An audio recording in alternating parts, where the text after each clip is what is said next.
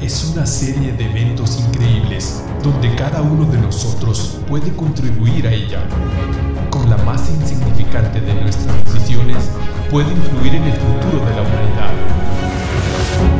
Conocer el pasado es prever el futuro. Efecto Mariposa Podcast. Bueno, buenos días, buenas noches, buenas madrugadas a todos nuestros estimados escuchas del Efecto Mariposa Podcast. Estamos ahora grabando 10 de diciembre, está acabando el año y tengo de nuevo, ya no te sirvo romántico, güey, porque ya no, ya no andas enamorado. Pero siempre soy un romántico, güey. I'm a lover, not a fight. Yo tengo a Ángel Corral aquí con, con nosotros de nuevo y a la ilustre ¿Cómo se dice a los de Mio Mioquense? Mioquense. Hija pródiga. La hija pródiga del territorio indómito de Mioqui, Selene Moncayo. Hola, muchas gracias. Buenas noches. ¿Están listos para echar chelita? Sí, chale. Ok. Antes de empezar, quiero, quiero, bueno, repetir nuestras redes. Ahí está chido, los que escuchen, pongan hasta una rayada de madre. Está suave saber que alguien está escuchando en algún lugar de, de algún lugar, porque no, les llegó en Spotify que salió una madre que estamos en ocho países. Sí, llegó un, como un reporte, ¿no? De, de dónde se escucha. Los reportes que me llegaban era el perfecto, el metro. Y entonces cualquier cosa, en Twitter es Efecto Podcast y en otras redes es Efecto Mariposa Podcast. Y quiero mandar saludos al que era mi jefe de, de Vistion, el Sama, que está muy muy malo de cáncer de páncreas. si nos escuchas, te mandamos un saludo, Sama. Y esperemos que, pues que, que corrija todo el rollo. Entonces, la neta es que la vida hay que vivirla chido, no andar con, con pendejadas. ¿Qué opinan ustedes? Que cuente cada día. Sí, normalmente tenemos una, una muy mala costumbre, la mayoría de las personas, de brincar del pasado al futuro y del futuro al pasado. Y así no la llevamos. Ya cuando llegue el, día de mañana voy a, lograr esto que yo quiero. O, híjole, hace, hace 10 años era muy bueno todo para mí. Y no es verdad. Realmente lo que tenemos que estar viviendo es el día a día y no estar brincando, que es una, un muy mal hábito que tenemos la mayoría de las personas de brincar del futuro al pasado. Mira, antes de empezar voy a, leer una moraleja que viene en, un libro de mi niña de 5 años, Eugenia. Ahí les va. No vivas soñando con los bienes futuros. Vive tu vida con lo que tengas en el presente y ten en cuenta que aún eso nunca estará seguro. Entonces nos pusimos muy, muy muy reflexivos. Muy, románticos. Reflexivos el día de hoy, pero sí, lo que hicimos, pues ya lo hicimos, ya ni modo. Bueno, pues está acabando el año y fue un año que para casi todas las familias eh, no fue un año fácil. Todos estábamos esperando, eh, mal o bien, que se termine y el aprendizaje que haya quedado, pues eh, que sea bien aprovechado y esperar que el siguiente año traiga menos dificultades que este que estuvo medio cabrón para mucha gente que perdió su trabajo, lo estoy yo viviendo día a día, como me hablan personas a buscar trabajo. Hace poquito me tocó una persona que trabaja ahí en San Francisco, eh, limpiando vidrios.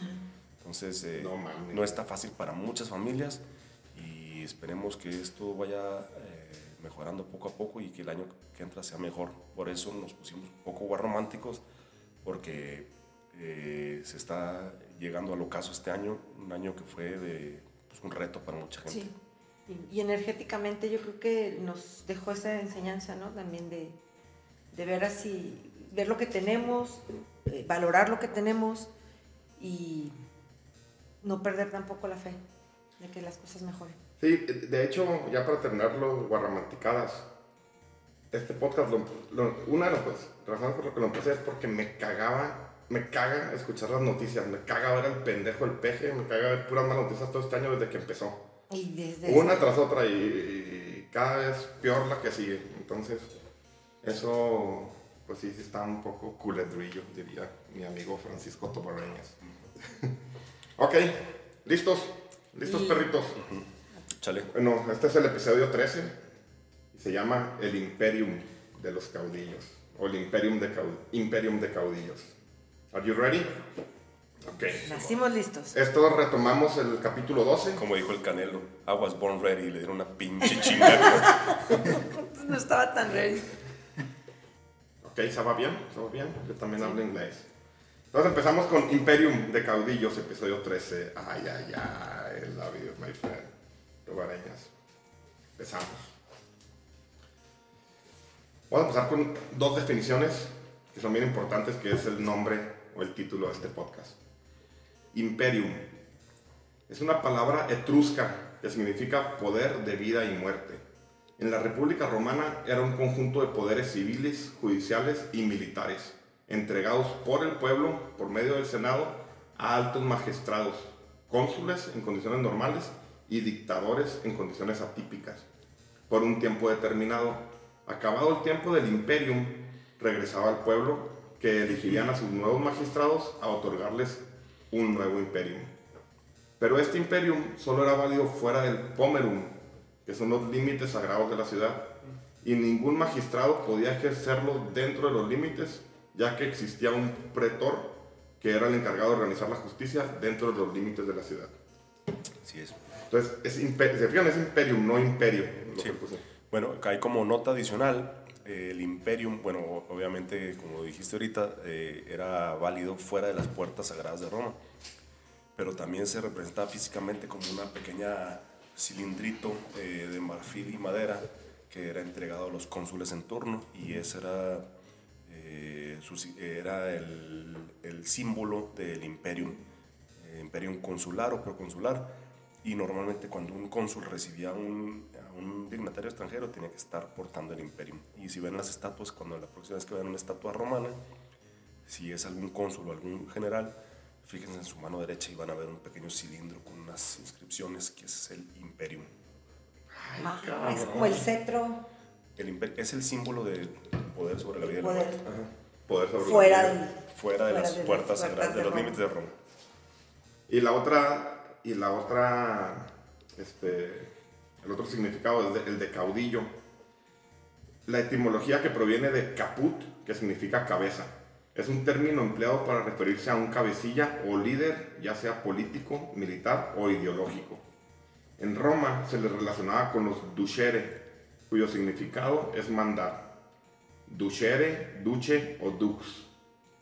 ¿Se les acuerdan de El alguien? duce. El duce, Mussolini duce. podía hacer referencia a cualquier persona que comandase Yeah. a un ejército, incluyendo a los jefes extranjeros, no siendo un rango militar formal, sino una representación del acto de mandar, Una guía. un guía. como el comandante. sí. El duce es el guía. El guía. Es el- y así se llamó Mussolini.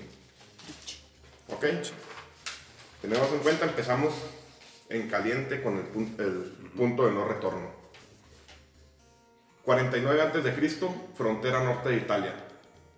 Ciertas dudas nublaban el cerebro del gran César, como le hacían llamar sus seguidores. Tierra adentro se encontraban los límites sagrados de la mítica ciudad del Palatino. Dentro de ella estaba su antiguo socio y yerno, el poderoso Pompeyo. Un arroyo, el Rubicón, era el límite del Pomerum. César quedaría inmortalizado con una frase en griego que dice, alea acta est. La traducción exacta es, La suerte. lancemos los dados al aire a ver dónde caen. O como comúnmente se le conoce, la suerte está echada. ¡Ay, ay, ay! Empezamos a... Vamos a Es empezar. un momento bastante crítico para que ya estaba Sí. César en, en Al cruzar el, el, el, eh, el Rubicón. el Rubicón, ya no hay vuelta atrás. Tú no puedes cruzar el Rubicón con legiones. Así es. Es una afrenta. Entonces, cuando cruzas el Rubicón con legiones para ir a chingarse a Pompeyo, ya no había vuelta atrás. No puede Iba por una sola legión. Pompeyo tenía tres. Ahorita vamos a ver eso. Empezamos los temas. Un desafío de ultramar. Después de la caída de Cartago, la República no había tenido un verdadero rival que disputara su dominio del Mediterráneo, el Mare Nostrum. Hasta que un monarca oriental se atrevió a desafiar a la temida República, Mitrídates IV. El salvaje rey del Ponto, de Ponto. En el 120 a.C., su madre le suministró a su padre veneno en un banquete para cuando él no era más que un niño. Muerto su progenitor, el joven tuvo que huir de la asesina y ocultarse en los bosques para no correr el mismo destino. Fue ahí donde empezó a forjarse su leyenda. Mitrídates vivió desde- los 8 a los 14 años como un animal salvaje en las montañas, alimentándose de lo que encontraba en la tierra y los árboles. Así acostumbró a su cuerpo a todo tipo de privaciones y a las condiciones más duras que un hombre puede soportar. Cuando entraba en la adolescencia, regresó a su patria para vengarse de su madre, asesinándola y hacerse del poder. Poco después de aquello, el famoso rey de Ponto ya estaba considerado como uno de los militares más temidos de toda Asia Menor. Su temor a morir también envenenado era enorme y no le faltaba razón. Él mismo asesinó a su hermano, a sus cuatro hijos y a muchos otros desdichados de su círculo más íntimo. Tomaba poquito veneno todos los días. Todos los días. está, sí. Ay, bueno, este cabrón es un pinche eructito.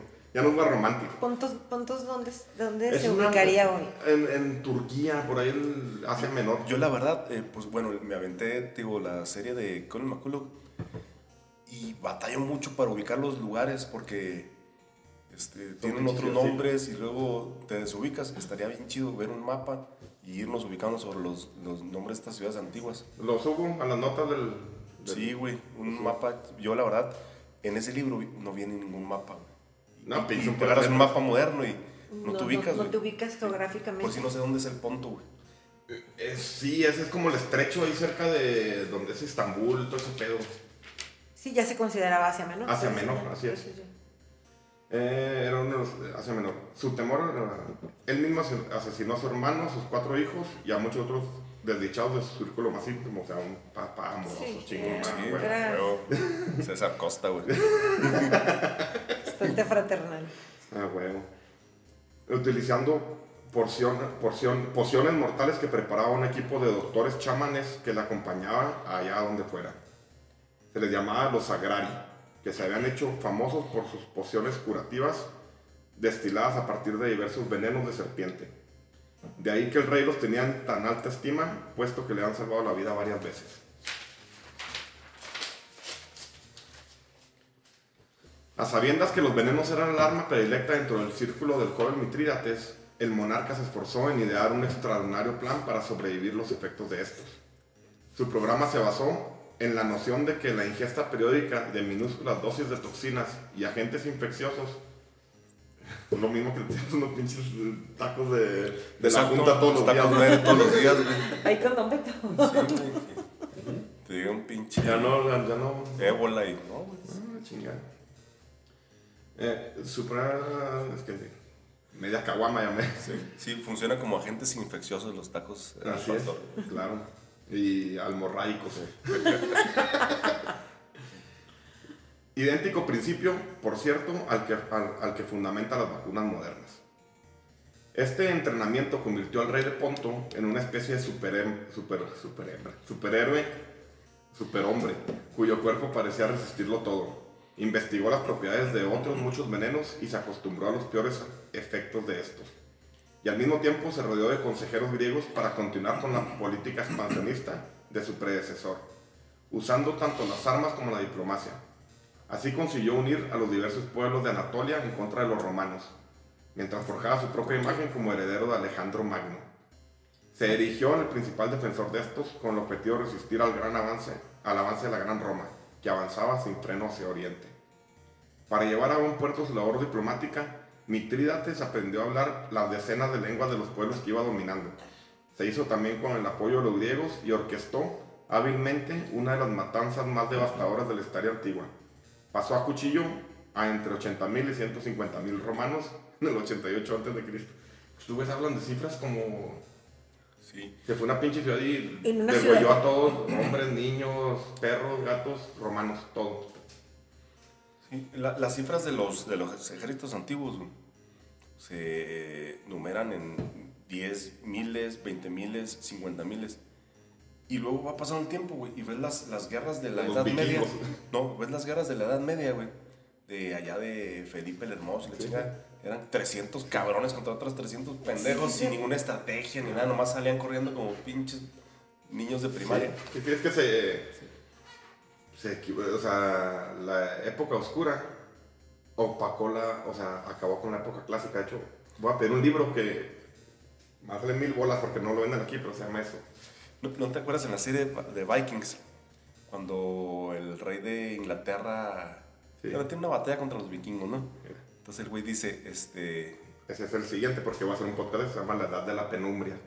el güey dice, no, pues se chinga a, a los vikingos, a los vikingos. Y luego, ¿por qué no? Pues que me encontré aquí en, en este castillo unos escritos de Julio César. Sí, sí, sí. sí. Sí, pero, pero pues, eran estrategias militares muy básicas. Y ahorita, de lo que estamos hablando, de Luis Cornelio Sila, de Julio César, de Pompeya, de Pompeyo, de Cayo Mario, africano. obviamente Alejandro, eh, Cipión, pinches estrategias complejas, elaboradas y, y manejando una logística de, de 80, 70 mil eh, soldados con sus ayudantes.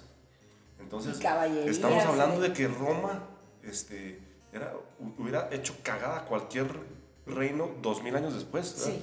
De, hecho, ahorita platicamos antes de empezar y les decía por qué, por qué me estoy clavando tanto en Roma y porque todas las historias que vamos a contar después derivan de, de una u otra manera de Roma. Toda la historia de Occidente, ¿verdad? si hablamos de China, de es otro Sí, sí, pedo. sí. Pero todo el cristianismo, Nuestra todos cultura los occidental, reinos, los- sí. todos los que vivimos de- el, el oscurantismo. Creo que hay un- unos cuantos polos que se, que se evaden del- de la mano de Roma. Por decir, China, Japón, algunas otras culturas. Pero el Medio Oriente y el Occidente, todos están estrechamente ligados a, la- a- a Roma. A la- a la- El Medio Oriente siempre como víctima. Ah, como, sí, como sí. víctima de algún cabrón general eh, Occidental. occidental. Así es. Sí, sí, sí. Pero siempre el Medio Oriente fue, fíjense, nomás un brevario cultural. El, el- la figura del diablo con dos cuernos viene del casco de Alejandro, que traía dos picos.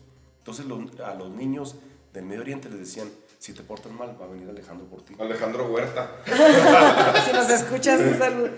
Entonces lo, lo mitificaron como el diablo. Como el diablo, así es.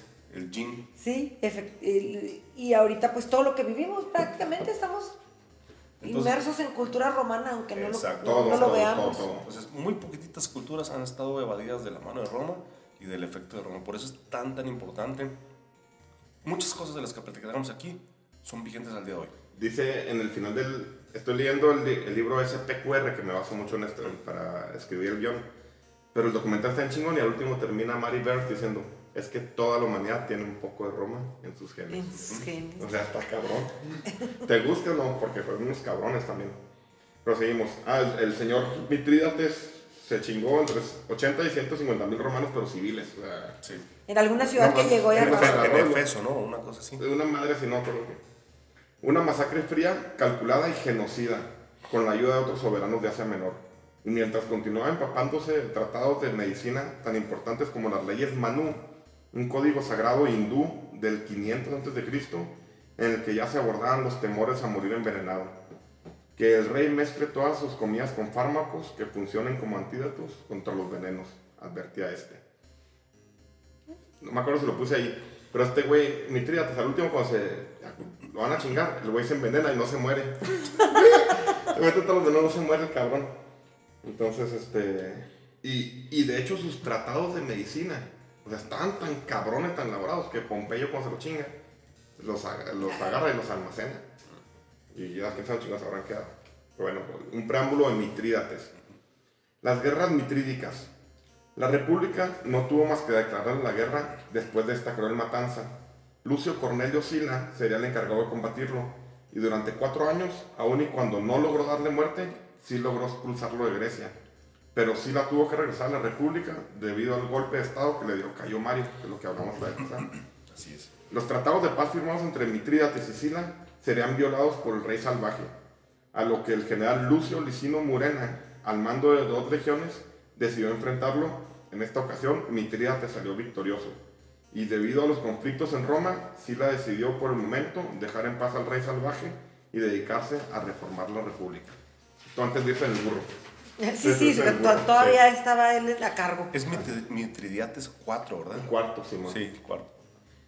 Aun y cuando se mantuvo en relativa paz por un tiempo, cuando el procónsul Quinto Sertorio unificó las tribus hispanas, justo está chido, por eso se llama el, el chingado se llama, Imperium de, de caudillos, porque este Sertorio, Sertorio, de una piola. se fue- una piola se fue a España y lo une a todas las tribus. Y, y fíjate lo que dice.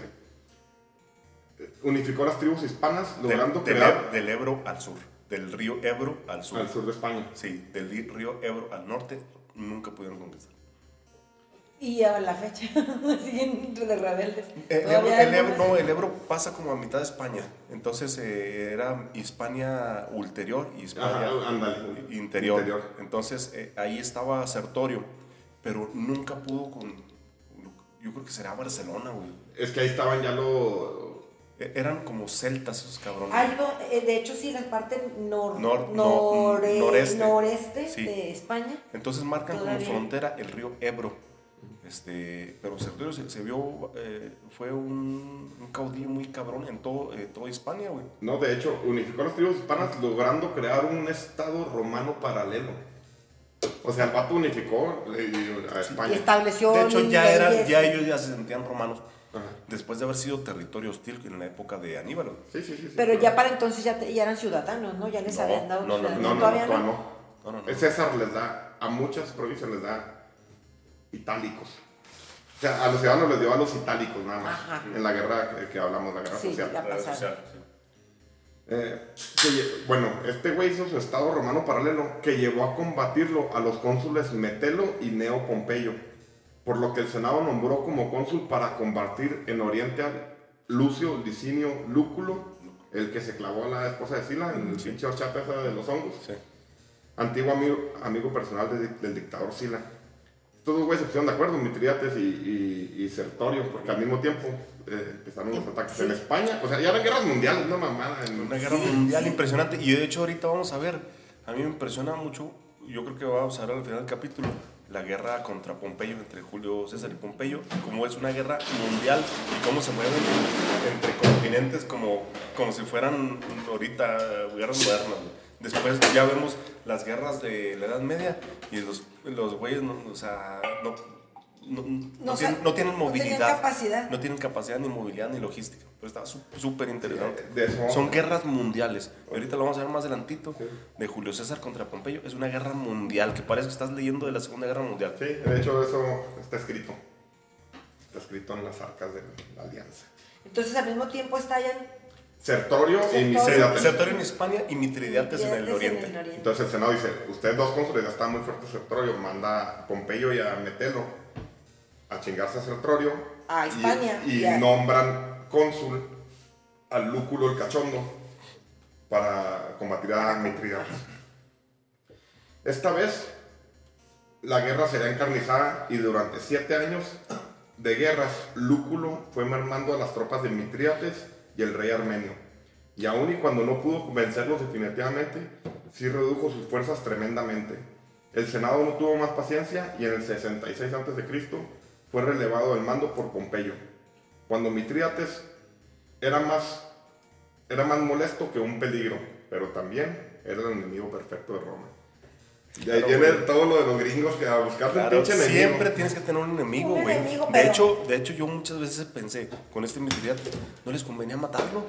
No, claro que no. No, porque Cabrón, tenían que estar un cónsul llegaba a Roma y decía Mitridates y juntaba lana, juntaba soldados y el senado, cualquier pinche senador que supusiera la guerra era un pinche traidor. A la Tú ahorita di este, eh, a los gringos, alguien cuando estaban con su guerra contra los musulmanes, si, si, si hablas algo a favor de un musulmán eres un Sí, anti-american, ¿verdad? es lo mismo exactamente.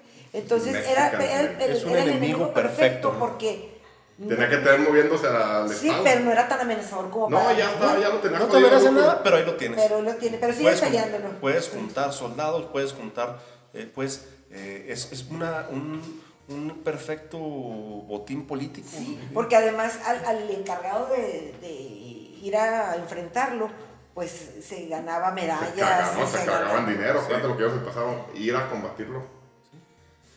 Bueno, ahora vamos, dejamos a Mitriates y vamos con Marco Tulio Cicerón. Si no, si han escuchado de él, ¿no? Claro, un gran orador y abogado. Una riata, sí. Después del reinado del terror de Sila, los políticos reformadores estaban en una posición muy precaria frente a los óptimos como Craso y Catilina. En las elecciones del 63 a.C., Lucio Sergio Catilina se presentaba para el consulado. Provenía de una familia ilustre, con antepasados que remontaban hasta los inicios de la República. Pero su, su reputación en la oligarquía era de, de ser un degenerado y de un hombre corrupto, incluso había asesinado a su propio hijo. Otro candidato era Marco Tulio Cicerón, que era un hombre sin antepasados notables, era itálico y no contaba con mucho dinero, pero sus habilidades oratorias le habían abierto un camino al consulado. La oligarquía al final votó como primer cónsul a Cicerón, aun y cuando era un hombre nuevo. Y como segundo cónsul eligieron a Cato Antonio, un hombre sin trayectoria y con poco intelecto. Muy bien. Excelente currículum. Pronto Cicerón llegó a un acuerdo con Antonio, la gobernatura de Macedonia, por su total omisión en el consulado. En el consulado Cicerón, ¿Cómo, sen- cómo estuvo eso? Le dio Macedonia. eran, eran los dos cónsules. Cicerón y, y Antonio. Antonio. Y le dice a Cicerón Antonio, ¿sabes qué? No hagas nada, güey. Vete a Ya, Macedonia. no estorbe ya. Y te voy a Macedonia. con- Vete a ver Netflix, güey. Ahí te ver. 100 baros para que compres unas caguamas. Ah, sí. Sí, Macedonia, pues clima, clima. Y bueno, yo tenía la idea, no, no, no, bueno, no, eh, de que Cicerón era un tanto tímido, güey, no, no, no lo veía así como un pinche político. güey. No, está bien cabrón este. De hecho, gran parte de la historia que conocemos de Roma viene de Cicerón. Cicerón. Sí, era muy amigo de Julio César. Al principio. Bueno, sí. de, jóvenes, de jóvenes de Chavillo. No, no, y también. Sí. En el consulado Cicerón, un senador reformista presentó una acusación, apoyado por César y Craso, contra un anciano senador, Ravirio, por un asesinato cometido 37 años antes, donde ante la amenaza de golpe de Estado, el Senado convo- convocó al consultum ultimum. Ravirio y otros senadores asesinaron a Tejazos, o sea, ¿por qué? Lo, a- metieron a, a una, como Un casa- callejón. una, una casona y, en- y desde arriba le empezaron a aventar tejazos. a, y ¿Cómo sabes tú por mataron. libros? ¿Sabes todo tú? Sí, güey. Y, y, lo, y murió descalabrado o Ah, algo. putazos. Sí. A Tejazos a Saturnino, que ya se había rendido. Ajá. Cicerón defendió a Ravirio y ganó, pero las consecuencias del consultum ultimum se dejaban ver. En las elecciones del consulado del 62 a.C., Catilina derrochó dinero y sobornos con tal de ganar el consulado, pero nuevamente lo perdió. Después incitó a una re- rebelión, pero unas cartas donde se avecinaba un baño de sangre fueron interceptadas. La rebelión sucedió y fue sofocada, pero no se pudo comprobar que Catilina fuera el responsable. Este, viendo la habilidad de Cicerón, llegó a la conclusión que la única manera de llegar al consulado era asesinándolo. Sí, o sea, sí se resolvía todo. Pues es que así, la pinche peje, un empujoncito ahí desde el Sí. desde, desde la El helicóptero. El de- helicóptero. Desde el helicóptero presidencial. El helicóptero de. ¿Cómo se llama el güey de Puebla? Ah, sí, güey, que mataron a estos hijos de la chingada. Encomendó a unos notables a ir como invitados a casa de Cicerón y ahí asesinarlo. Pero de nuevo Cicerón se dio cuenta. Al día siguiente el Senado, en el Senado Cicerón pronunció un discurso que hasta la fecha eh, dicen los políticos. ¿Hasta cuándo abusarás, Catilina, de, de nuestra paciencia? ¿Hasta cuándo? ya estoy hasta la madre de ti. Carlos ¿Cuántas más? ¿Cuántas más, Peña? Catilina huyó, lo que dio certeza que él era el líder de los conjurados y fue nombrado enemigo de la República.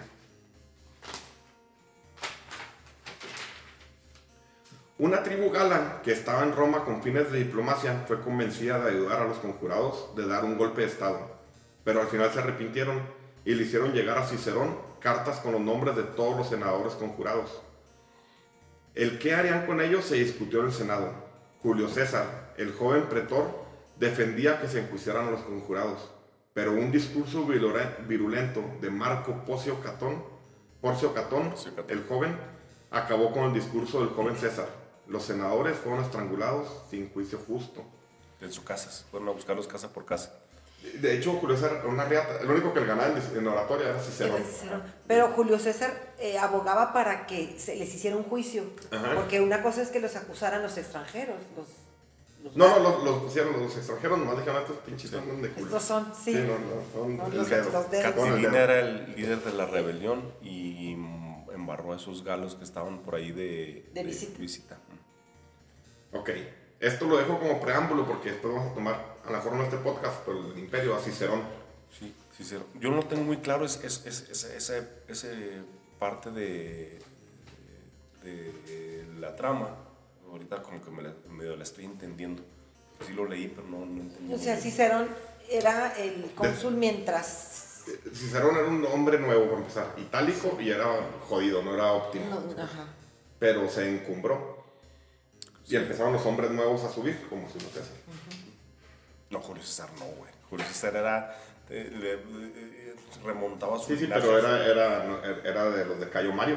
No, no, no. Julio César no era un hombre nuevo. Ju- El linaje de Julio César se remontaba. Sí, sí, a los Julios, pero era de los de, Ma- era de los Pópulos, era Sí. de los Gracos. Pero no era hombre nuevo. Hombre nuevo era Mario y Pompeyo, güey. Eran Sí, los que Julio no César, tenían Julio César linaje. ostentaba un linaje, güey, que, que, que su, su- uno de sus antepasados era Eneas, güey. No, no, pues él lo escribió, eh, Virgilio, no sé quién. Ah, Sí, sí, escribirlo para A huevo, que- a huevo, o para sea, que veas la para ahora- ¿Qué, qué crees que va a escribir el peje, güey? Que, que viene directo de la Virgen María, güey. De, de hecho, eso que estás diciendo es bien importante, güey. Porque, bueno, pues tuvimos un, un pequeño problema técnico. A ver, hablen todos, habla tú. Bueno, bueno, Hola, adelante. hola, hola. Avanti, avanti, avanti. Escuchan bien, bien y bonito. Andiamo. Bueno, Andiamo Yo preso. cada vez peor. sí, con la tecate roja, pues no ¿Y eso de que andas tomando tocate roja? Ya, ya apenas tengo 42 años tomando tecate roja. ¿Qué ¿Te gustaba verdad. más light? Chingados, en mi vida he tomado cerveza light. Poco. Nomás cuando es gratis. Cuando es gratis, sí.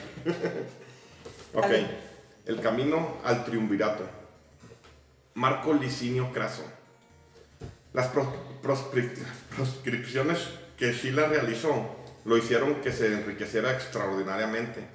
A partir de ahí sigue enriqueciendo, enriqueciendo, y ando pedo. O se me traba la lengua. Se te traba un poquito. Es que te emocionas y, y lees muy rápido, vete más lento. Nego- ok, gracias por el consejo. Negociando. Eh, se sigue enriqueciendo, negociando, especulu- especulando y extorsionando. Una persona muy, Muy proba. muy sí.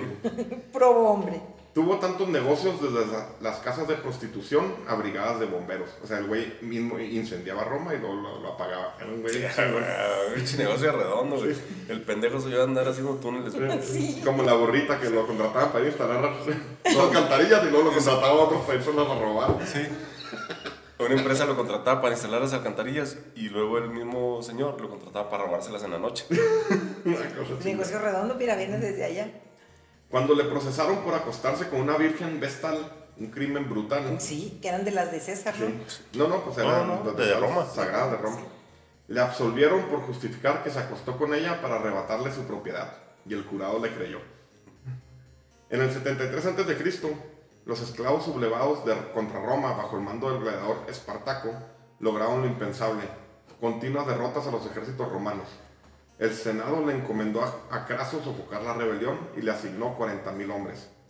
El primer enfrentamiento en la batalla de la región de Samnia fue derrotado por los esclavos. Craso trató a sus legiones con una disciplina férrea, incluso brutal, Decimatio. recuperando el castigo de la decimatio, castigo mediante el cual se diezma a un grupo de soldados, matando a uno de cada diez de ellos, en castigo por su cobardía. Después de la batalla, 4.000 legionarios perderían la vida.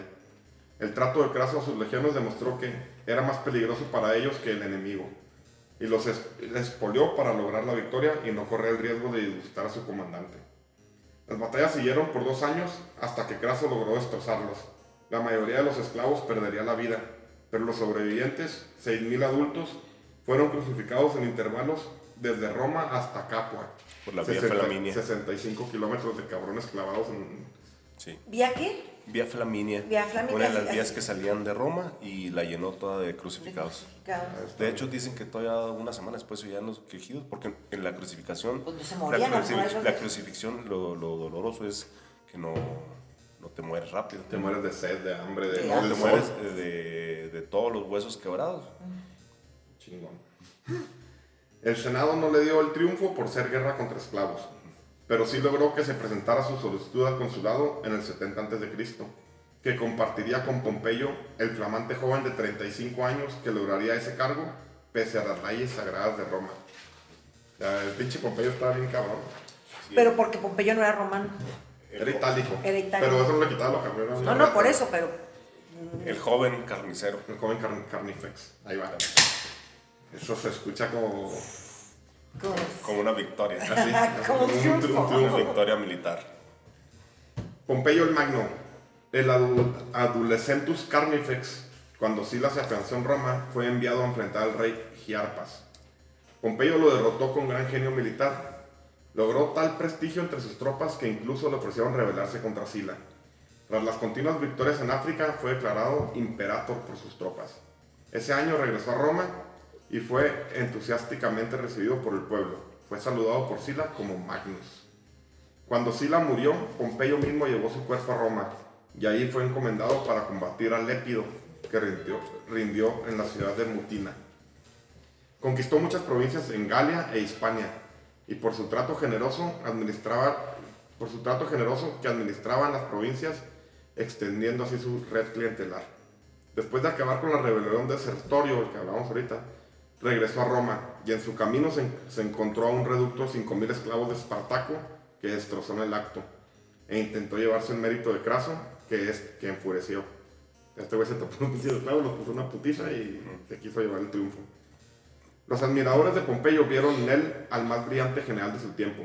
Como se, como se sabía que la aristocracia veía a Pompeyo con envidia, mucha gente dejó de considerarlo como perteneciente a ese partido y confiaban en obtener a través de él una restauración de los derechos y privilegios a los que habían sido privados por Sila. En el año 71 a.C., con tan solo 35 años de edad, Pompeyo fue elegido cónsul por primera vez. Desempeñado el cargo en el 70 a.C. como colega de Craso, con el, apoyo, el apoyo aplastante de la población romana. El nombramiento de Pompeyo fue una excepción en la que el Senado se saltó las normas y leyes por las que se regían entonces para obtener ese, tu- ese título. Estaba bien chavo, creo que había una edad mínima. Sí, de, cursus honorum. Sí, en el curso sonoro. Nunca antes un hombre que se, se había elevado desde ese rango, desde el rango de privatus al de cónsul. En un rápido movimiento como este, ya se me van las comas y los puntos. ¿verdad? Pompeyo, que no era siquiera senador, nunca fue perdonado por la mayoría de los nobles romanos, especialmente los boni, al forzar a ese cuerpo a aceptar su candidatura en las elecciones del consulado. En su consulado, Pompeyo rompió abiertamente con la ari- aristocracia y se convirtió en el gran héroe popular. Era- Era, una- era famoso, un rockstar el cabrón. Sí, era un rockstar, aparte era muy guapo. güey. Pero era populista. Pero era- populista. Sí, sí, claro, era un vato. No, era- era- venía de los de Sila, pero se hizo tan popular que rompió con la Rompió aristocracia. con ellos. Sí. Y Pero pues es que la juventud Lloraba, güey, lloraba en los Sí, discursos, sí, ya, ya imagino. era sí. dramático. Ya me imagino. La mafia del poder. Sí. Pinche viejo, ¿cómo lo odio? Me hicieron un complot. La difícil relación entre los cónsules les impidió colaborar. Su única iniciativa de importancia fue restablecer algunas de las antiguas prerrogativas de los tribunos de la plebe abolidas por Sila. Para el año 69 a.C., Pompeyo era el favorito de las masas romanas, aunque muchos optimates tenían hondas sospechas respecto a sus intenciones.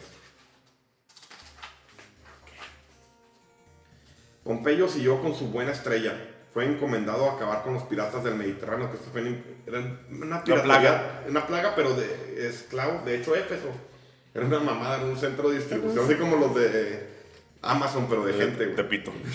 Pero de gente. De, y, todo el Sí, había muchos piratas y de- agarraban lo que se moviera. Sí, todo.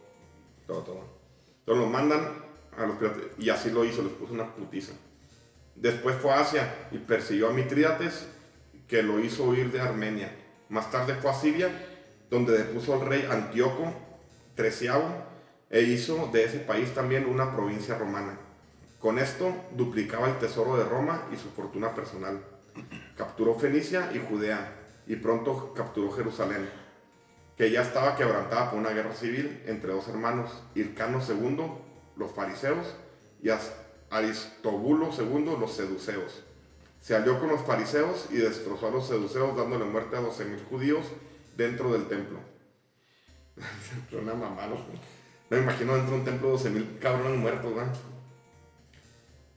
Eh, Pompeyo entre el 65 y 62 a.C. se anexionó gran parte de Asia al oeste, de lo que desde lo que modernamente es Irak, bajo su control. Impuso un pacto general sobre los reyes de las nuevas provincias orientales, lo que tuvo en cuenta inteligentemente los factores geográficos y políticos involucrados en crear la nueva frontera de Roma en el este. Te voy a conquistar un chingo. está Este fue el que expandió el cabrón. imperio. Sí, cabrón. Y te fijas, y, y luego Craso se, se vendía con que chingó a los esclavos de Espartaco, pues. Está medio cabrón. Pompeyo tendría el derecho de ser considerado el primer emperador romano, pero es cierto también que en última instancia apoyó la causa de la República contra el poder cada vez más independiente de César, por lo tanto opositor al poder imperial. Pompeyo fue el primer romano que acuñó monedas con su propia cara. Nadie había acuñado monedas de alguien vivo. Formó la, formó la isla de Delos, el culto de adoradores de Pompeyo. Ah, hizo Sí, su sí. propia religión. Sí, su propio como el de Maradona. Sí. Fundó nuevas ciudades como Pompeyópolis o Magnópolis, donde era aclamado como un dios. Había lugares donde un mes del calendario llevaba su nombre. A partir del 63 a.C., tendría permiso del Senado de llevar el atuendo del triunfo cada vez que asistiera al circo. Figuras anterior a él ya habían entrado en conflicto con la, en conflicto con la estructura republicana, como Escipión el Africano, Mario y Sila. Sin embargo, a mediados del siglo I a.C., el tamaño de las operaciones eran enormes, el personal y recursos económicos eran inimaginables, Pompeyo era prácticamente imparable. Lo que al final detuvo a Pompeyo fue un rival, en la figura de Julio César, un miembro de una vieja familia patricia que predicaba la tradición radical de los Gracos. No obstante, estos dos hombres fueron parte de la famosa alianza de las tres bandas. Sí, por eso decía de la, era de- hijo pródigo de una familia patricia, Julio César. No, no, no era geopródigo, tenía una historial, una... O sea, eran de los patricios. su árbol genealógico, Sí. según, según, lo que Según él mismo. Según él mismo. Pero no, sí era una, patricia, una familia patricia. Pompeyo no.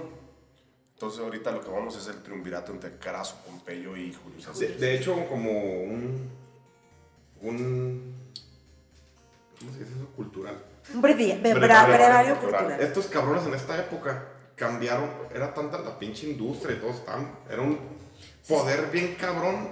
O sea, fundición de monedas, las minas, minería y todo está bien cabrón. Que afectaron el cambio climático. Estos cabrones salen en el documental. El norte de África pues, se lo pelean tanto porque era estepas calientes, pero, pero productivas. No el, no el desierto. Subsahariano. Ah, No, no, de arriba, o sea, Sí, sí, sí. Libia, ahorita es un desierto. Y antes eran unas pinches planicies. Eran Sí, praderas. ¿Sabes qué? Eso me, se acabaron, el- por eso Cartago era tan próspero y todo. eso me, eh, me queda, siempre me queda duda. Pues si ahorita ves Libia y toda esa región, es un pinche desierto culero. Pero antes eran- Y como dices, pues como, ¿Por qué Car- se lo peleaban? como Cartago floreció y lo que la batalla de Sama, güey, las descripciones. El la, la- la batalla ¿no? contra, de Aníbal contra Sí, eh, sí, pues marcan otra descripción, güey, árboles y la chingada. El elefante. Cambiaron ¿no? el cambio chinga- climático, es, que, es que se chingaron todos los árboles para construir eh, eh, eh, armas de asedio, pero pues ahí no iban a volver a crecer, güey. No, pero aparte eh, elevaron la temperatura del Sí, mundo. precisa- cabrones. precisamente por, el, por, Elevaron por la- toda la- esa deforestación que causaron. Sí, sí, sí, sí. Porque, fue una, porque no fueron dos hectáreas. No, no, o sea, no, fue era todo, todo el norte. todo el norte de África. Imagínate el desmadre que traemos nosotros. No, no, no, no más. Sí, sí. Pero bueno, ahora sí vamos a hablar por, del Flamen Dialis. Este, este podcast es de Roma, no de Flamen Dialis o de Julio César. Julio César, puedes hacer chingo de la. Julio César fue nombrado Flamen Dialis cuando tenía la edad de 16 años y a los 17 lo unieron en matrimonio con la hija de Sina, Cornelia, de tan solo 7 años de edad. Se querían mucho, más a nivel de hermanos. Después sí tuvieron una hija que se quisieron un chingo. De hecho, Julia. hizo- Julia le hizo este guardia de honor y la chingada. No, no, la, la quería La un quería chorro, un chingo. pero la- como se casaron de niños, Sí. Sí. la quería mucho, o sea... Se querían mucho. Sí, Cornelio. Eh, se querían mucho más a nivel de hermanos. El poderoso Mario estaba casada con su tía Julia, porque él mismo dio, el- por lo que él mismo dio el beneplácito de que lo nombraran sacerdote de las Vestales, el Flamendiales. Para que no tocara el Sí, metal. Aunque durante la, prospe- la proscripción, proscripción de Sila Sí. Fue perdonado, Julio se veía que no estaba seguro en Roma y se dirigió a Oriente a participar en la guerra que llevaba Roma contra Mitrídates IV. Durante el sitio de Mitilene se le ordenó ir a Bitinia a solicitarle, solicitarle a Nicómedes Donde estaba su matalote, ¿no? una flota para asaltar una ciudad rebelde. El rey asiático quedó tan deslumbrado por su belleza papá. Del joven Julio que lo invitó a descansar en su habitación. Es como, como dice, vamos, a- siestita. vamos a ver una película. Vamos a ver. una película dominguera. Mira, mira, Mira. aprovechate las cintas de los tenis. No traía tenis, traía botas. Entonces llevó al joven Julio que lo invitó a descansar en su habitación y participar como copero en un banquete. A Roma llegó ese episodio ya que la homosexualidad pasiva, a diferencia de la activa, era una práctica vergonzosa y la apodaron la reina de Bitinia. Yo creo que mi profesor del metro tenía este, este- era un filósofo porque decía, es que puto es el que, el, el que se lo cochan. Sí, sí. El otro... La, homosexualidad pasiva, que era lo que otro, reprobaban. el, el otro es muy macho. Sí, el otro. Sí, pues, lo, pues, era lo pues, que reprobaban los romanos. y, y la gente del metro. No me acordaba que a veces está en el el metro. metropolitano del norte. Muerto Sila. Ah, no, chingado, ya me. La reina de Bitinia, así le decía a la raza. A, a César. Sí. Pero César fue mejorando su reputación ya que mostraba una gran capacidad de mando y un arrojo y valor personal. Tras la toma de Mitilene le concedería la corona cívica, la condecoración al valor más alta que se otorgaba en la República Romana, que es la corona de, de La- hierro. La de Laurelia. ¿no? Platícanos poquito, Ángel, de eso. tú sabes. Ya, ya les platiqué la vez pasada. eh, lo que pasa es un episodio muy curioso porque César, eh, en una de las, de las eh, batallas, eh, entra con su legión, pero él solamente era un contubernialis, o sea, un cadete, un, un, eh, sí era patricio, pero no tenía mando, no tenía un mando importante. Iba con la legión, entran en una trampa eh, ocasionada por el enemigo, y toda la legión entra en caos, eh, en un caos, un desorden y una falta de mando. Y el joven César, el joven José César, eh, pues, hizo aplomo de, de, de, De su- sí, de carácter. sí.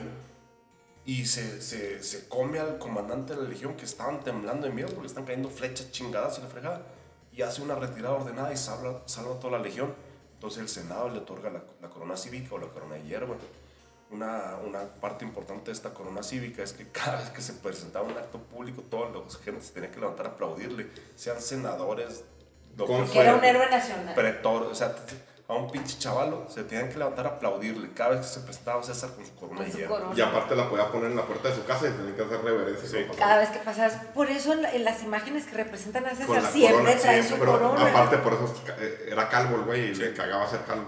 Pero siempre trae su corona. Y yo pensaba que eso era, era lo que le daba el carácter de cuando, después cuando fue Es una, es una emperador. condecoración otorgada por el Senado, la más alta, una de las Más más, altas. altas. Ya no sabía una más alta, no, no tengo nombre. La corona eh, también es una corona, pero no es de hierba, es de, de laurel. De espinas, por eso. Se le tal Jesús. No, por eso, dieron- por eso a Jesús le dieron corona. de espinas. Ah, mira qué interesante. Eh, Bueno, entonces le dan la corona. La a corona hierba. Muerto Sila, César regresó a Roma en el 78 a.C. En su corta vida había ya adquirido bastante experiencia en los negocios públicos y había ejercitado su capacidad de mando. Sin duda, César pensó que la muerte de Sila le permitiría un rápido progreso entre los populares, pero se equivocaba.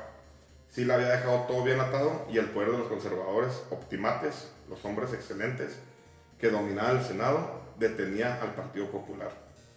Julio César, político nato, y sí hay que entenderlo siempre para comprender el sentido de muchos de sus actos, se propuso profundizar en la comprensión del laberinto de la cosa pública. Consideró que su formación aún no había sido comple- completada y viajó a Rodas para estudiar retórica con Apolonia de Humolón, un brillante y renombrado maestro quien encontró en su discípulo excelentes cualidades innatas para la elocuencia. Solo Marco Tulio Cicerón, que también había recibido lecciones de Apolonio, lo superó entre sus contemporáneos en el arte de la oratoria. Ah, pinches merolicos, hijos de su pinche madre. En el viaje fue raptado por los piratas que asolaban el Mediterráneo y que vivían del rescate que exigían por las víctimas.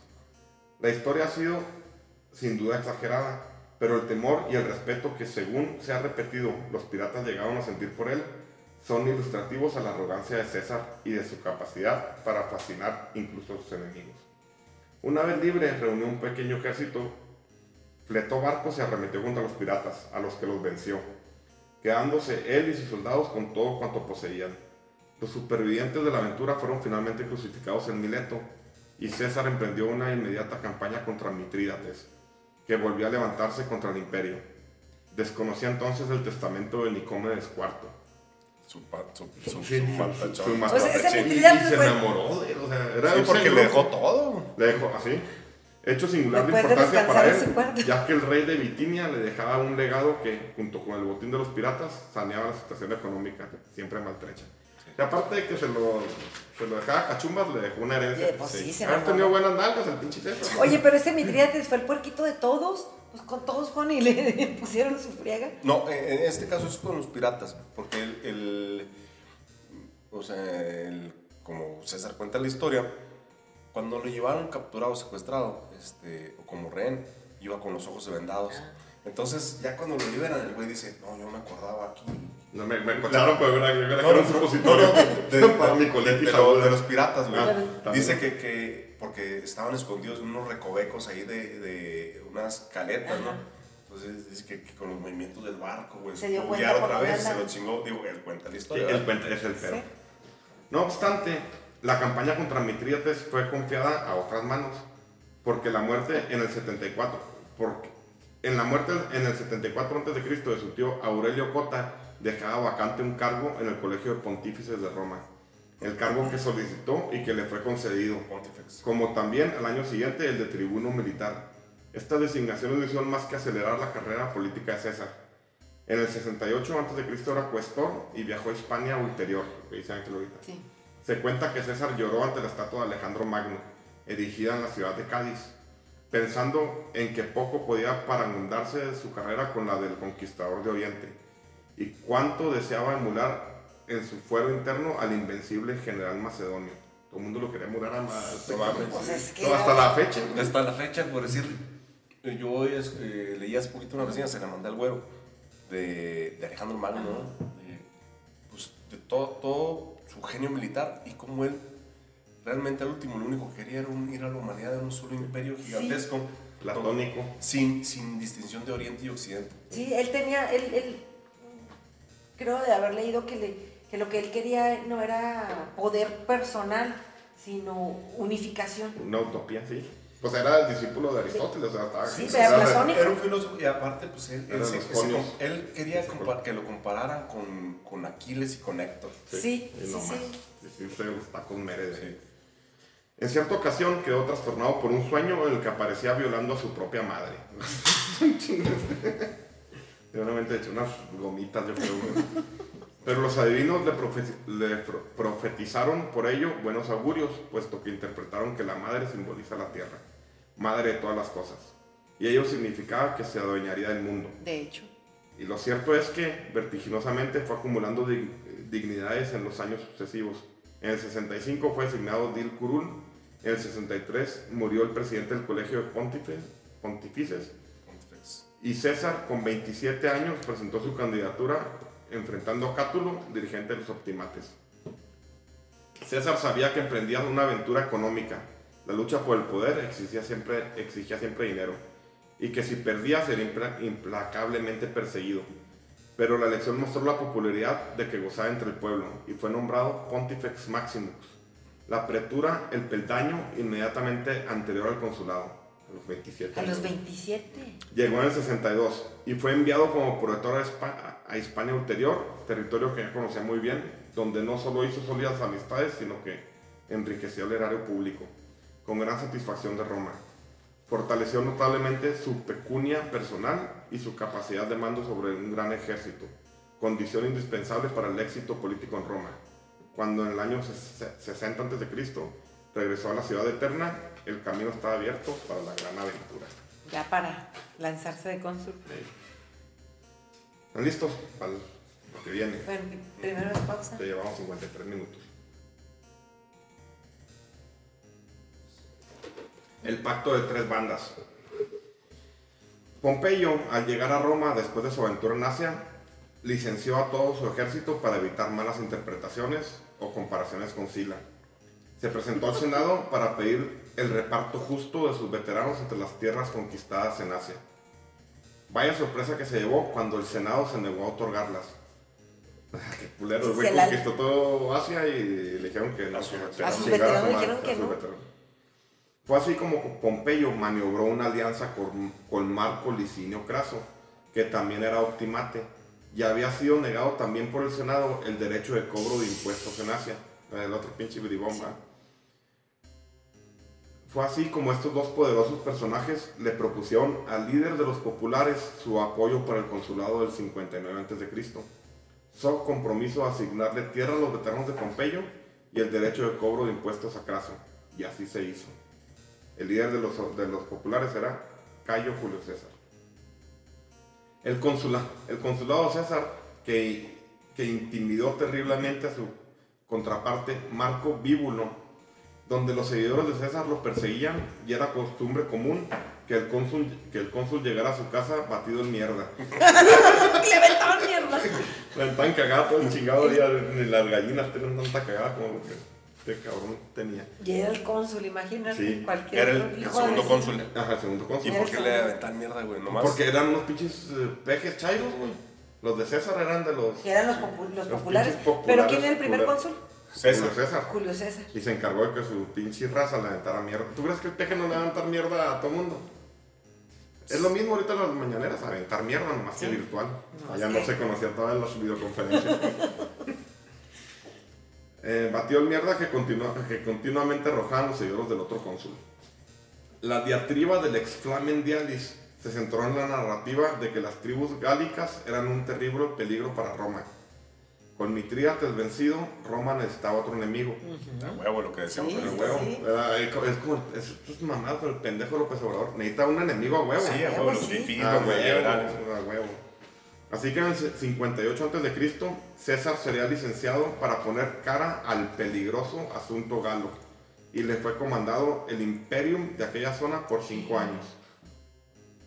Durante esos cinco años, César documentó todas sus acciones militares en siete vo- volúmenes, volúmenes, Volúmenes. volúmenes denominados Comentarios sobre la Guerra de las Galias. Que era lo que decías ahorita, Sí, donde César se autodescribe con sus habilidades casi míticas en el mando militar, proezas de tamaños épicos, document- documentó las costumbres de los bárbaros, no había que ser un genio para saber que la verdadera intención de la guerra de las Galias era únicamente superar la gloria militar de Pompeyo. Sí, se la inventó prácticamente. Sí, sí, sí. Le dice Maribel que llegó y pinches aldeas y llegó Sí, pues eh, lo que les, les digo ahorita, que los números no me cuadran, ¿verdad? El sitio que les, que les estaba platicando ahorita se llama el sitio de Alessio. Ah, O así se llama ese lugar. Ahí se llama ese lugar, está Alessio. Alessio. Entonces, cuando el güey dice que de repente se dejaron venir 250 mil galos, cuando dices, no mames, ¿de dónde chingados sacó tanta gente, güey? ¿De dónde- Las tribus yo creo que no juntaban tanta, tanta No, si salen de vete a la Sí, pinche sí, Juan sí, Huereque sí, y la Paga y Burunda salen de pero vete a mucho. Ve- Pero vete a Ojinaga y no juntas 10 cabrones, no, güey. nomás échales un pinche Digo, barril pa- de pa- cerveza Para jalar, para A jalar. jalar no, a jalar no. A huevo.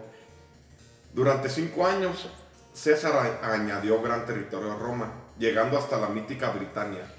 Con, César fue el encargado de Sí. llegar hasta allá. sí, sí, todo el continente para arriba. Sí. Con esto sentaría las bases de la geografía política de la moderna Europa, además de masacrar a más de un millón de personas de la región, de pasadita. Sí, sí, sí, sí. No, eh, eh, bueno, eh, de- dentro de las, esas aproximaciones del- de las guerras galas, hay, hay cosas que, que te rompen el corazón. güey. Cuando llegan los 250 mil guerreros galos ya unidos a romper el sitio, el pinche César los hace que se mueran de hambre y las, mam- y, y la, y las mamás avientan a los niños por el despeñadero para que se mueran de la caída en Y lugar no de de hambre. De hambre. Sí. De- Y a los que tienen sitiados. Y los papás, que eran los que estaban tratando de, de romper el sitio, pues ver a las mamás aventando a sus hijos. Entonces, eh, o sea, era una Ah. Entonces, eh, a mí me queda de una cita de, de- del famoso Yoda, de las guerras de las galaxias. Famosísimo. Cuando le dice Luke Skywalker, yo quiero ser un gran guerrero. Dice, no hay nada, gra- no hay nada grande en, en la El guerra, ser- la cabrón. guerra. Yo me, me viene a la imagen de ese Julio César, que es un gran guerrero. Cabrón, mataste a 250 mil Era personas. un güey. genocida. O Un sea, millón. Es un pinche Ah, genocidio. Ahí vamos. En ese sitio mató con 350 mil personas. Es un genocidio, güey. Mira, aun y cuando los galos no eran el ejemplo de civilidad, un visitante griego se horrorizó cuando vio que en la entrada de las casas de los galos tenían clavadas cabezas de sus enemigos, aunque admitió que pasado el tiempo uno se acostumbra. o sea, no ya como fetan. estarle levantando levantando las pues, cacas de los perros. Usos y Como- costumbres, güey. Echaban los meados para afuera. Sí. El genocidio que estaba llevando a cabo César hizo que en la misma Roma hubiera una fiera oposición por causas humanitarias. Catón el joven proponía en el Senado que César fuera juzgado por los sobrevivientes de las tribus que arrasó, donde había asesinado a grandes masas de mujeres y niños. Plinio el Viejo lo acusaba de haber cometido, y es el primero que habla de crímenes contra la humanidad. O sea, pinche mierda. Sí, no mames, es que. O sea, ¿cómo puede ser un pinche general? De, de hecho, Virgilio? Virgilio lo pone en el, en el infierno hasta abajo, güey. Así es, güey. No, no, no, hasta abajo no. Hasta abajo están, eh, está este, Judas. No, son dos, tienen tres cabezas. Está un pinche mono culero y tiene a Judas y tiene a, Y tiene a a César. A Julio César Chávez. Junior. Sí. Se la cagada, güey. Ese Ahora debe es estar- TikToker. Después del TikTok que se aventó, güey, sí, sí debe estar ahí. Lo merece. Sí, huevo. Claudio. Claudio López Obrador. El cuñado de Lúculo. Lúculo, ¿se acuerdan del cochón? Del, Sí, de la pinche horchatota de los Eh, sí. No me cae bien el pinche Lúculo. Tratando de traerlo. Pues traía buen ambiente, güey. Sí, sí, Los sí. pinches hongos. Pero fue el único que le siguió, el, que siguió siendo su amigo, ¿no? A huevo. Fíjate que sí, O sea, era el dealer, era el dealer, No, figura mucho en Y los es novelas de. Colin. Y es una verga Lúculo. O ha aparecido en varios, en varios episodios. Bueno, el Claudio era cuñado Lúculo. Era el- la única gracia que tenía, ¿va? Igual que Beto, mi cuñado. ok, no lo. And just Es otro. Beto que no, es otro Beto que no conocemos. Es otro Beto que no conocemos. Ok, cu- pésimo y holgazán militar. Luego te quejas de que te, te extraña que te veten y que te que quiten la amistad. y- Voy a tener que inventar una red social donde no me veten. Sí, ¿por qué lo bloquean de Twitter? y de War Facebook. romantic, war romantic lover. No puedo poner una frase matona porque luego lo hay. Y a Mira se lo empecé a cagar allá, ¿ves? Se le botan los ojos. Bueno, el cuñado Lúculo, eh, pésimo holgazán militar, se puso al servicio del del ilustre Marco Tulio Cicerón como guardaespaldas en su conflicto con Catilina. Y sería famoso en aquel 63 a.C. La celebración de la Bona Rea, no, no es de Rea, Bona Rea, que Bona. es buena diosa, se manejaba con mucho secretismo. Al solo, al solo participar mujeres y que estuviera prohibido que cualquier hombre entrara en, en el recinto. Todo ciudadano sabía que las mujeres eran depravadas y promiscuas por naturaleza. El güey se mete, ¿verdad? El güey se mete a la. A la- a la- a la- a la- y se, y se No, chinga una de las chavos. vestales. Por lo que un festival donde estuviera prohibido a los hombres asistir tenía que ser un nido de lujuria. Y yo, y yo estoy de acuerdo en eso. o sea, Ah, a huevo que las pinches viejas se juntan nomás a lujuriar. ajá. La madre y esposa del Pontifex Maximum, Cayo Julio César, eran las, las encargadas de presidir la celebración. Primero se le dio vino a un cerdo y se le degüelló. Su sangre sería ofrecida a la diosa, pero todas tenían que decirle que era leche. Yo no sé por qué no le, le dieron leche, van. ¿no? vez de ¿Por, qué, matar al pobre pinche cerdo? Pero bueno. Pero en medio del rito, una supuesta flautista con voz de hombre se le, se, nega- se negaba a abandonar el recinto. La, la de la voz de varón fue reconocida y su nombre era Claudio. Los rumores por Roma corrieron como pólvora, donde se decía que Claudio había ingresado al recinto con la intención de poseer a Pompeya. El Pontifex Maximum tomó una seria decisión, divorciarse de Pompeya, la esposa de César, porque la mujer de César debe estar por encima de toda sospecha. Este asunto hizo que Cicerón se hiciera de Claudio y este, al ser nombrado cuestor de una misión antes de, antes de acudir, decidió renunciar a su rango de patricio y buscó la adopción de un plebeyo, Publio Fontello Corral. No, ándale, ¿cuál? Publio Fontello. Ya con el rango de plebeyo consiguió el cargo de tribuno de la plebe. O sea, el güey no se quiso ir, mejor, mejor me rajo aquí. Ahí, ahí abajo más de las cabonas. Un-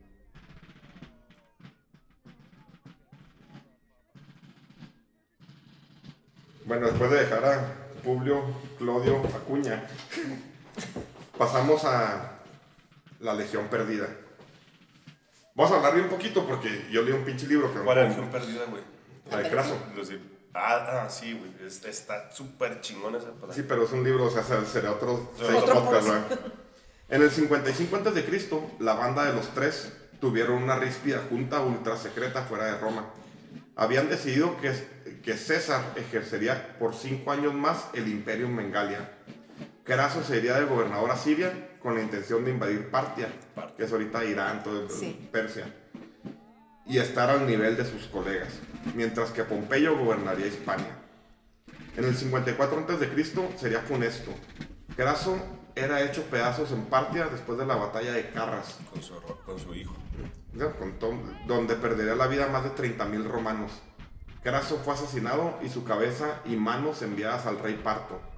Entre el mito y la realidad, Dion Casio sostiene que los partos le introdujeron oro en líquido por la garganta para terminar con su vida. Conocedores de, la sed- de su sed de riqueza, la carrera de uno de los romanos más codiciosos y crueles de su tiempo terminaba así, con una humillante derrota. Está bien chingón. El libro es de Santiago Posteguillo, es el segundo de la, de la trilogía de Trajano. Se llama La Legión Perdida. Está súper chingón. Habla de todo esto. Que este güey, un pendejo, ah, manda a la chingada. Pero hay una legión que se pierde. De las de Craso. Sí, se salva y va. Y se supone, y hay documentos que termina en China. ah, o sea. ¿Cómo se llama cuando estás? Cuando Exiliado. jalas- no, no, cuando jalas para un rey. Eh, como mercenarios. Sí, un mercenario de, de- de la re- una reina en China. Y hay una colonia en China donde hay un chingo de, de güeyes güeros. O sea, sí puede ser posible como. una-. Bueno, como, como paréntesis, no sé si han ustedes escuchado la, la expresión craso de error. Es lo que me estaba sonando Sí. ahorita. La cosa es que a, a Craso le dijeron, no vayas, No güey, vayas, no seas pendejo. no te metas ahí. Pero el, Y el güey era tan soberbio. No, porque Tan quería, igualar a César y a y a Pompeyo. Cicerón y a Pompeyo. No, no, a a César y a Pompeyo. Pompeyo. Pompeyo, sí. Entonces el vato va y se mete a una ratonera, se lo chingan, por eso dice craso, Craso error. Eh, Exactamente eso me estaba sonando. Dije, de ahí Sí, de ahí vendrá, viene, por algo vendrá. Y de, y de hecho el güey no lo mata. El vato ya cuando los tienen empinados va y trata de negociar una paz. Sí. Y lo agarran cual paz, culero. Vamos Va, a la va. cabeza. Y sí, y sí. eh, Y a sus le, le lictores. met- le- a todos sus le meten oro líquido en la garganta. la garganta. Y, el rey de Partia juegan con ellos. Hacen una obra de teatro. Con su cabeza. Con la cabeza. Sí, cosas chingonas. Disturbios en Roma. Ya como tribuno de la plebe, Claudio Acuña emitió su primer ley que llevó al pleno. O sea, este güey es igualito a un peje. Y se aprobó. Fue la de repa- repartir grano gratis cada mes en la ciudad. Así de huevo. Como él no jalaba. ¿Y el Senado lo aprobó? Porque tenía la pinche pandilleros. Ahorita vas a ver por qué. Con esto logró una gran popularidad y en otra ley logró el restablecimiento de los gremios que a la postre serían sus bandas armadas. Ahorita le puedo llamar Guardia Civil, ¿verdad? No, no, no, es más bien como los que van y reventan mítines y todo eso. Sí, los- los- el reventador. Claudio se volvió un asesino al frente de pandilleros, pero apareció su némesis, Tito Milón, también con su banda de matones. El pavor que había metido Claudio en Roma tuvo su cenit cuando los seguidores del Milón asesinaron a Claudio, y los seguidores de este fueron e incendiaron el Senado. No era imposible imaginar que las relaciones en la banda de tres ya no eran tan afables. César había adquirido muchísimo dinero y poder, por lo que presentaba como igual ante Pompeyo. Era obvio que Claudio era títere de César y Milón de Pompeyo. O sea, como decías tú, O sea, ellos- de lejos, marionetas. Que te he platicado anteriormente. O sea, son pinches marionetas. Y aquí a lo mejor este Trump, Trump o Clinton, el cagadero aquí en México ve, de... Son las mismas estrategias políticas de hacer generar el caos. Porque durante el caos se, Ay. se puede manipular de pescadores. Así es. Tras estos disturbios en Ya Craso estaba muerto. Ya estaba Ya muerto. nomás era el triunvirato, ya nomás quedaban Dos. Pompeyo y César. Tras estos disturbios en el 54 a.C., el Senado nombraría a Pompeyo como cónsul único con poderos, poderes especiales, no dictador, por recuerdo así, la, nomás cambió. Sí, sí, porque sí la había. Ahí quitaron la dictadura. Siempre había dos cónsules. Siempre había cónsul, aquí lo nombraron cónsul único para cara el descagado. Pero César seguía con el Imperium en Estaba Galia. en Galia, sí, para poner orden, y así lo hizo. Pero también inició una persecución de los cesarianos debido a que su, debido a que su esposa y su hija, a la vez hija y nieta de César, habían perdido el parto. O sea, Correcto. la esposa de, Pompeyo Era era, hija de hija de César. Y la quería un chingo Pompeyo. Cuando va a parir, se mueren Se las muere. dos. Y ahí, bueno, Entonces dice, dice, ahí ya había, no había nada que lo ligara emocionalmente con César. La tensión entre los dos escaló cuando César ofreció a Octavia, su sobrina, que fue, era hermana del futuro primer emperador, el matrimonio.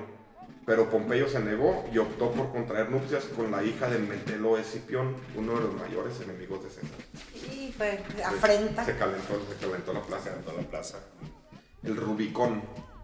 El año 50 a.C. era el año cuando vencía el Imperium de César en Galia, pero la preocupación en Roma era qué va a suceder en el regreso de César.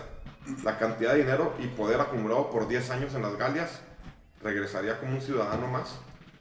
En el Senado de Roma, el nuevo tribuno de la plebe, Marco Antonio, leía una carta de César donde ofrecía licenciar a su ejército si también lo hacía Pompeyo.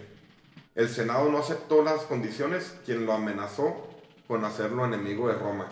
Pompeyo le mandó decir que si quería presentarse a las elecciones al cónsul en el 49, tendría que dejar su imperium. César meditaba. Y aquí regresamos que al dejar el imperio para poder llegar Pasar. a Roma solo sin ejército. Sin ejército. y, voy a- y ahí regresamos A, a al- contender por cónsul.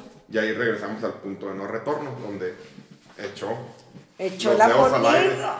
mandó Sí. la- Pero se, at- se, se- se atrevió a presentarse con, la, a pasar el Rubicón. con una legión, dices, ¿no? Una legión, ¿no? Después de los dados, lo que ocurrió a continuación fue una guerra civil de carácter mundial, que llevaría a la guerra a territorios que hoy conocemos como España, Francia, Italia, Alemania, Bulgaria, Grecia, Macedonia, Turquía, Sicilia, todo el norte de África, Egipto, Siria, Palestina, Irak, Irán y Rusia. Era una guerra. Una mundial. guerra Cuando tú lo lees, dices que estos güeyes que traían un pinche yeto, qué pedo. Pero era una guerra mundial. Se daban un tiro en Siria y luego se iban a dar un tiro en Egipto. O sea, escribir sobre esta guerra es, es un chingo. ¿Cuánto duró? Una Sí. guerra total que por cuatro años desangraría a la República. Había que tomar partido por un bando o por el otro. Aunque muchos dijeron que fue una guerra entre tiranía y libertad, la verdad fue la guerra entre dos emperadores rivales. Muchos romanos famosos encontrarían su fin en esta guerra. Víbulo el cagado, lo que le denan de mierda, moriría en Corfu. Catón se suicidaría en Útica, sacándose las tripas, sacándose las tripas. Se sacó las tripas. Se metió un... Y sacó las Se hizo tripas. el harakiri. Y Pompeyo terminaría sus días en una charola de plata. Bueno, nomás su cabeza. El ganador de esta guerra desfilaría triunfal en el 46 a.C., donde presumiría enormes botines de guerra animados e inanimados. Exhibió al gran líder de los galos, Vercingetorix, al hermano de Cleopatra, también, así como un enorme cartel con los lemas más famosos del mundo, Beni, Vidi, Vici. Llegué, vi y vencí. Pero también mostró estremecedoras pinturas de personajes destacados del bando de Pompeyo. Catón sacándose las tripas, Metelo Escipión arrojándose al mar. Siempre los triunfos habían sido procesiones triunfales sobre enemigos extranjeros, no romanos. No romanos. Este triunfo parecería más bien una procesión fúnebre, donde puso el manifiesto en las lágrimas de la muchedumbre cuando estas imágenes pasaban ante ellos. Sería un sorprendente anticipo del sangriento final que el destino depararía a César dos años más tarde. ¡Uh! Chingó. Aquí se acabó. Ahí se acabó, ahí la paramos. Pero falta otro. No, sí, pues sí, pero... Y luego el, el capítulo. Bueno, bien. Bueno, aquí, aquí lo que puse es, lo vamos a dejar ahí. César se chingó a todos. Todavía no entra en escena Marco. No, no, eso ya va a ser No, no. parte del imperio. Marco Antonio No, y, sí, sí. y Octavio. O sea, Antonio. apenas. un- aquí es el triunfo, el triunfo de César en- entrando a Roma. Ya echándose. Quedándose él solo. Aquí, aquí una cosa que, que por primera vez en la historia de Roma desfiló en un triunfo a ciudadanos ilustres romanos y eso le cagó a la gente. Sí, porque siempre eran extranjeros. los que- Lloraban, pasaban y lloraba la gente, o sea, no Sí, mames. porque Popeye era muy popular. güey. Y muchos populares, ¿no? Sí, Muchos. sí. Entonces, aquí lo que puse, porque ya tenemos una hora 14. En los primeros podcasts puse un efecto mariposa que hubiera pasado, pero como yo me lo imaginaba. Aquí, ¿tú qué crees que hubiera pasado si este güey no hubiera si cruzado César el no hubiera Rubicón? cruzado el Rubicón, estaríamos hablando de. Si este güey no hubiera cruzado el Rubicón, Pompeyo, Pompeyo, hubiera sido. el emperador. No, no, no, emperador. No, no. Un, ¿Cómo no? un dictador. Sí, ya, regresaría ya regresaría a los dictadores como si. se pasaban por los huevos al Senado. Y ya, ya Sí. estaba condenado la República. De hecho, cuando Julio César cruzó el Rubicón, empezó el- la desbandada en Roma la, la gente corría, se iba a los pueblos. Ese fue el inicio de la caída. Del... De, de- de hecho, Pompeyo nunca se imaginó que fuera a cruzar, por eso lo agarró desprevenido y se tuvo que pelar. O sea, llegó Estaba con todo el prohibido. ¿no? Estaba, Estaba prohibido, nunca, nunca se imaginó que fuera a pasar. Cuando viene dice, ah, cabrón, no estaba preparado. Por eso le ganó Julio César. Este güey está preparado, le pone una putiza. Sí, yo creo que si César no se anima, no, no se avienta como se aventó, se queda Pompeyo como... Yo, creo- yo creo que al final hubiera sido, nomás como, hubiera cambiado nombres. dictador, ajá. como- Hubiera cambiado nombres de dinastías. Sí. Pero No, bueno, no. eh, No hubiera, no hubiera hecho Es ese vínculo con mariposa. Egipto. es un efecto mariposa. Sí, sí porque mira, pasado. no hubiera habido ese, ese vínculo con Egipto, no hubiera habido, no hubiera... No, no, no, pues es que cualquier, cualquier pequeño de, Cambio ahí. detalle o una decisión eh, de César antes de cruzar el Rubicón hubiera cambiado la historia. El, el güey se quedó, se quedó muy, muy pensativo ahí en a lo mejor estaríamos hablando de Pompeyo, el, el, Y y Julio Julio César. César tiene un personaje secundario, ¿no? Que de hecho fue más cabrón Pompeyo, por lo que estuve viendo. Julio César se, se hizo una, una diatriba de él. Es que en el libro de Colin. McCall lo, lo, lo pinta como un vato colérico y muy emocional. Por eso digo que cuando hablaba en el Senado, el güey lloraba y, la y lloraba Es que- sinceramente, güey. Porque era, era el segundo, era bien chingón, igual que Tulio Cicerón. Marco Tulio, más que Marco Tulio era senador. No, no, Marco Tulio era un pinche abogado, un escritorio. orador bien cabrón y Julio César también. Sí, sí, pero Pompeyo era Ah, guerrero, güey. Guerrero de mis Pero- amores. Sí, pero, pero era muy emocional. Güey lloraba y, y era iracundo, güey. Y Julio César era un vato templado, güey, un vato aplomado que tomaba decisiones con la cabeza fría, güey. Por eso, quién, Sí. quién sabe, a lo mejor en cualquier escenario que hubiera pasado diferente, hubiera chingado a Julio César. O igual, otra posibilidad, no cruza el Rubicón. Y hay otra Arma como Sertorio a las gallas. arma, Sí, porque, arma porque, otra. porque Estado cuando, Julio alterno. César era, era una, era una- cuando llega al Rubicón con, con su legión, no creas que tuvo una decisión inmediata. El vato se llega y, y, Que hay chingados haga. y no mete el, la- la- el caballo no mete las patas al arroyo hasta que no te estaba segurísimo. mucho ¿eh? tiempo después, o sea, el vato, o sea, hace el caballo para atrás antes de, pa- de pasar el río, sabía que ya pasando el Rubicón ya no Claro. Valía. atrás. Entonces, en caso de que no lo hubiera hecho, ot- le hubiera llegado por otro lado a Roma. Era, era tal su capacidad. Era lo mismo. Era lo mismo, Era lo mismo es que por tú donde llegara. por donde es que lo mismo, tú cruzas el Rubicón, es un límite sagrado nada más. O sea, no puedes llegar a Roma con ejércitos así. Exactamente. Pues Entonces. No, no era el río, o sea, era el El. Rubicón era un pinche yo no me imagino un escenario donde César se queda en un segundo plano. Sí, porque era bien soberbio el No cabrón. me imagino un, un- un- cualquier escenario. No, y él mismo cruzando se o no construyó su historia de que venía desde Eneas. Sí, entonces, eh, no, para mí no hay un escenario donde se quede de segundón, donde Pompeyo se lleve toda la gloria. Era ya un tema Un personal. donde, matar o morir. Ajá, con Pompeyo. Bueno, llevamos una hora 18 en 30 segundos. Una opinión final. Que No, no, que me estoy emocionadísima que sí. El peor es que no queremos aburrir a la gente y mejor que se divierta ahí. mientras- Ajá, entonces vamos, vamos, vamos dándole Vamos un break bien, al tema vamos de bien, Roma. dijo un ciego. ¿eh? Dijo Vamos dándole un break al tema de Roma. eh, me encanta participar, gracias. ¿Y tú? Guarromantic, ya no eres guarromantic, pinche pesadilla. Siempre va a eso. ser War romántico. Eh, en resumen, eh, estamos hablando de, la, de los eh, personajes que hicieron la historia del occidente, güey. No, no, no de Roma, güey, del mundo occidental como lo conocemos. Falta el desenlace que es eh, bastante interesante y que es el final, el de, el final de la República Romana y el inicio del imperio. Estamos hablando de los últimos años de, de la República. Entonces, todo lo que estamos ahorita platicando eh, ha sido los cimientos de eh, el occidente y de la forma que nosotros vivimos y como, como conocemos el mundo. Eh, y así fue eh, cimentado por, por estos cabrones, por cuatro o cinco Por cabrones. estos caudillos. Los caudillos. O sea, eh, la, forma, la visión del mundo que tuvieron ellos es la visión que te- del mundo que tenemos ahorita.